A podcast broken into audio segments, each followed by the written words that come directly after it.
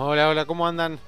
Bueno, bienvenidos. Mi nombre es Gonzalo Pagura y este es un nuevo capítulo de Invertir en Conocimiento, un podcast en donde vamos a hablar sobre finanzas, sobre economía, sobre inversiones para que puedas aprender cómo mejorar la administración de tu dinero. Buenos, buenos, buenos días, buenos días, ¿cómo andan? ¿Cómo andan mis queridos amigos, mis queridas amigas? Espero que muy bien. Yo la verdad que estoy bastante cansado. Ya son las once y media de la noche de este martes 23 de abril. Hoy finalizando la tercera clase del primer curso de finanzas personales. Em, donde vimos un montón de cosas bastante interesantes. Las LECAPs, las... Eh, las LETES, hablamos un poco de los fondos comunes, hablando, hablamos un poco de cómo se diferencia el mercado, em, también de algunas cuestiones psicológicas al momento de invertir, así que fue una clase bastante, bastante interesante que espero que aquellos que están participando de esta primera edición del curso lo, lo puedan disfrutar, puedan aprender y, y, bueno, les guste tanto como, como a mí. Eh, realmente me encanta, me encanta dar las clases, pero bueno, quedo agotado y sinceramente no había tenido en cuenta el hecho de que después de dar la clase tenía que grabar el podcast.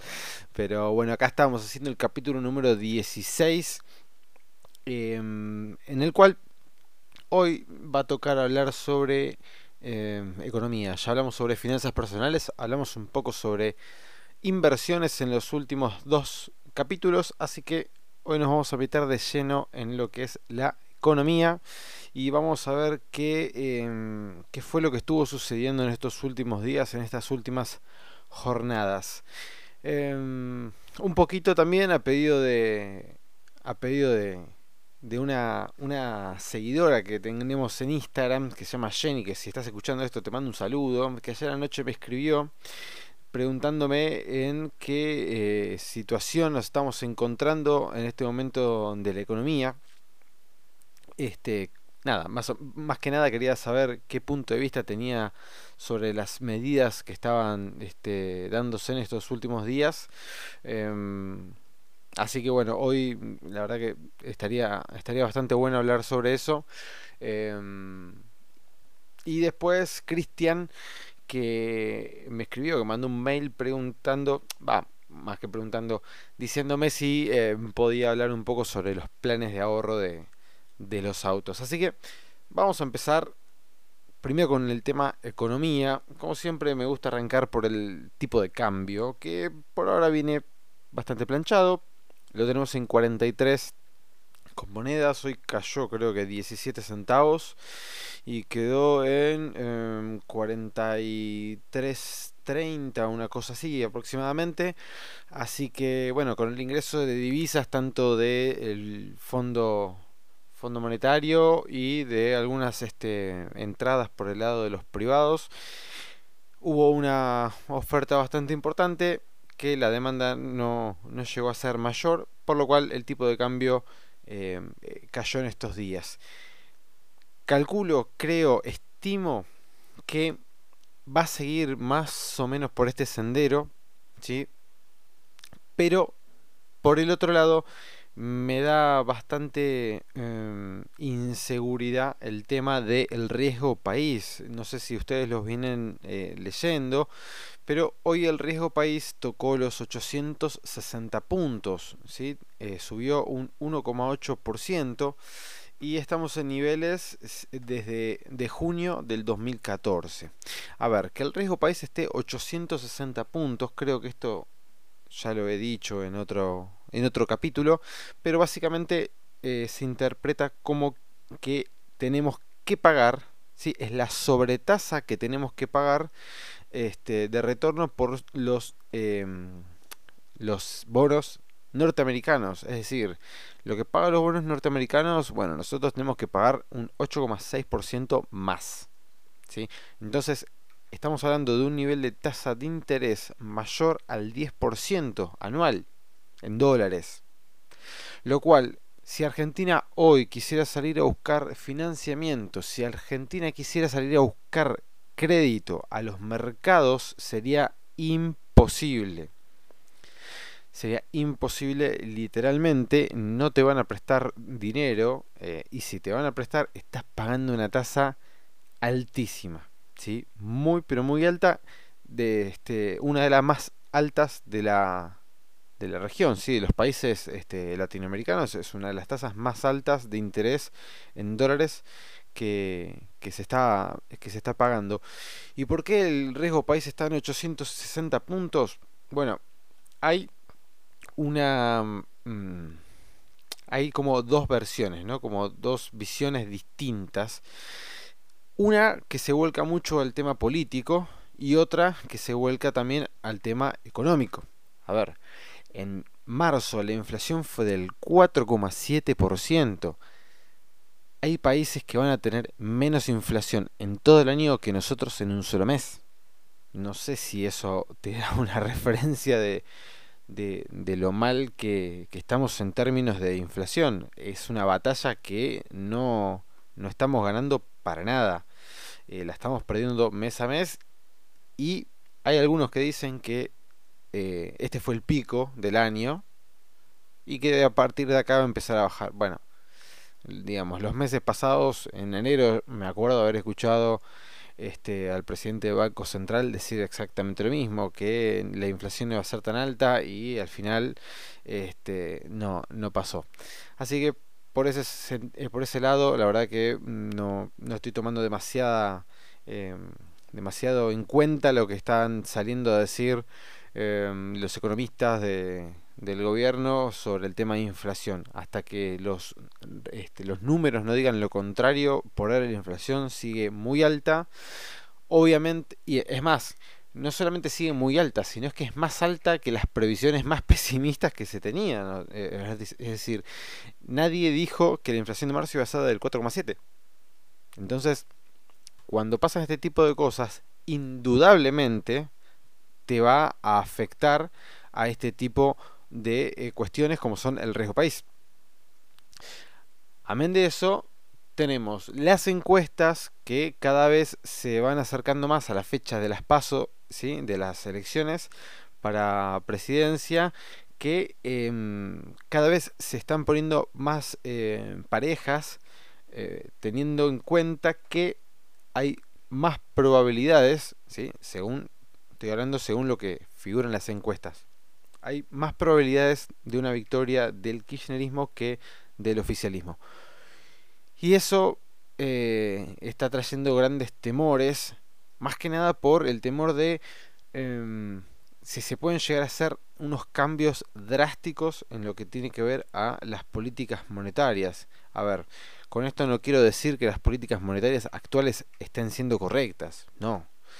Pero em, digamos, cuando hay dos partidos tan distintos el uno con el otro, con formas eh, tan diferentes y tan profundas, ese tipo de cambios que son tan bruscos, por más de que quizás después sean positivos, en el corto plazo, en lo inmediato, producen mucho miedo ¿sí? en lo que es los mercados. Entonces, todo este tipo de cuestiones está afectando a, a las variables económicas y el riesgo país está muy, muy, pero muy alto, por lo cual si se fijan en lo que son los mercados, eh, tanto accionario como de bonos, no nos está yendo para nada bien. Estados Unidos, por su cuenta, está llegando a máximos históricos este, en sus índices, lo cual no deja de sorprenderme porque la verdad es que eh, creo que hace ya varios capítulos que vengo diciendo que debería recortar, no está recortando. Ah, así que nada, parece que se va para, para, para máximos y después, bueno, veremos si rompe los máximos históricos que tiene cada índice. Pero por ahora viene este, subiendo de manera muy constante y de manera pareja. Eh, hoy subió el Standard Poor's un 0,8%, lo cual es bastante.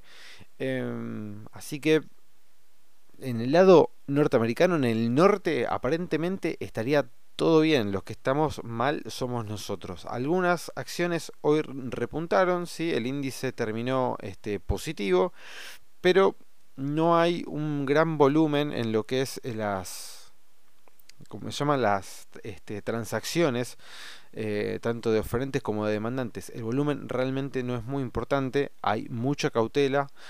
Em, creo que en cualquier momento van a empezar a dolarizar un poco más las carteras para este, minimizar los riesgos de tipo de cambio a raíz de lo que vengo hablando hace unos minutos sobre el tema electoral. Em, así que, bueno, por el momento eh, hay que tener un ojo siempre puesto en el mercado, un ojo eh, siempre mirando cuáles son las mejores opciones de inversión. Em, y sí, creo que es un momento en donde no podemos estar eh, completamente en pesos, me parece que sería correr un riesgo demasiado grande.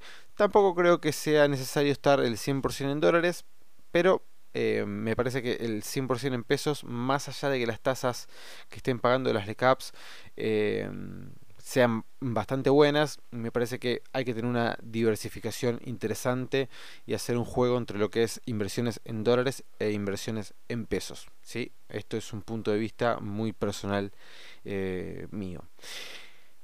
El Banco Central fijó las bandas de flotación del tipo de cambio. Si se acuerdan, las bandas de flotación del tipo de cambio tenían una variación diaria ¿sí? y una variación, este, de esa variación diaria surgía una variación mensual que estaba en el 1,5 si no me equivoco. Eh, bueno, ahora el Banco Central le pidió permiso al FMI, le dijo, por favor, podría este, fijar las bandas hasta fin de año. Le dijo, sí, como no. Bueno, muy bien, entonces las fijaron. Quedó un techo en los 51,86 y un piso en los 39,80 y pico, si no me equivoco. Eh, ¿Qué sensación me da esto? Me da la sensación de que tanto este tipo de medidas como eh, la fijación de precios en los bienes esenciales que están intentando hacer no son ninguna solución de fondo a los problemas que nosotros estamos teniendo hoy en día. ¿sí? Las tasas de interés siguen altísimas, ¿sí? durante todo el mes tienen este, asegurados los bancos una tasa mínima del 62% en las LELIX, así que siguen altísimas, la recesión sigue en pie, así que hay algunos que dicen que la recesión estaría empezando a cesar, bueno, yo todavía no lo veo y hasta que no me lo muestren en números no lo voy a creer, para mí la recesión sigue con este nivel de tasa de interés, es imposible que el mercado resurja. Es muy difícil que el consumo empiece a aparecer teniendo este tipo, eh, estos niveles de tasa de interés este, y este miedo tan latente que tienen todas las personas que, que viven en la Argentina. Por lo cual creo que todavía seguimos en recesión. Las tasas de interés deben bajar si pretenden que la este que el país empiece a de vuelta a moverse la máquina económica em, y el tipo de cambio lo están tratando de planchar. No, a ver, no hay otra explicación. Están intentando, eh, teniendo en cuenta de que están previendo que van a entrar un gran caudal de dinero en dólares eh, a este, por el lado de las exportaciones, em, están em, especulando, si se quiere, de que no haría falta seguir subiendo el tipo de cambio este, todos los meses. Total, dólares no van a faltar. Em, entonces lo planchan, ¿sí? Lo dejan en 50 y pico en el techo y en casi 40 en el suelo y lo mantenemos así hasta fin de año para eh, de esta manera ver si podemos hacer bajar la inflación. Esa es mi, forma de... el análisis propio que yo hago ante estas medidas que realmente no me parecen de nada útiles Em, en el largo plazo me parece que son claramente cortoplacistas para intentar ganar otra elección eh, y que sea reelecto este gobierno. Em, ese es, digamos, un breve análisis que puedo llegar a hacer de las últimas medidas que se tomaron. Hoy se licitaron letes y se pagó, a ver, tengo el dato acá, se adjudicaron 750 millones de dólares en letes y los títulos pagaron una tasa del 5,47. A esto, primero que nada, si los que están en, en el curso eh, me están escuchando, les pido disculpas, pero justo en la charla de hoy dije que los rendimientos estaban en el 4,5 más o menos. Bueno, no, perdón, están ahora en el 5,47. No había visto los resultados de esta última licitación. Bueno, 5,47 es una tasa bastante importante y van a vencer el 29 de noviembre. Así que me parece eh, una tasa, si quieren, bastante aprovechable por un título de corto plazo. ¿sí? Vencen después de las elecciones. Pero lo que es financiamiento en dólares 2019-2020 estaríamos cubiertos con los dólares que nos vienen desde el lado del FMI. Así que mm, eh, yo estimo que no debería haber ningún tipo de problema al momento de pagar estos títulos. Sí, ese es el breve análisis que puedo llegar a hacer de las medidas económicas y de las últimas eh, de las últimas noticias que estuvieron pasando estos días.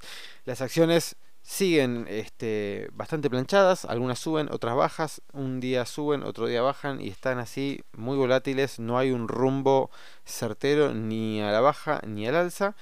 Yo creo que están en estos niveles porque Estados Unidos por ahora sigue bien, si Estados Unidos se llega a caer, bueno, agarrémonos de la silla y veamos qué es lo que puede llegar a pasar, pero no creo que sea nada, nada bueno. Eh, ah, y sí, con respecto de los planes de ahorro, a ver, yo en su momento cuando compré mi auto lo hice a través de un plan de ahorro, ¿sí? un plan de ahorro 70-30.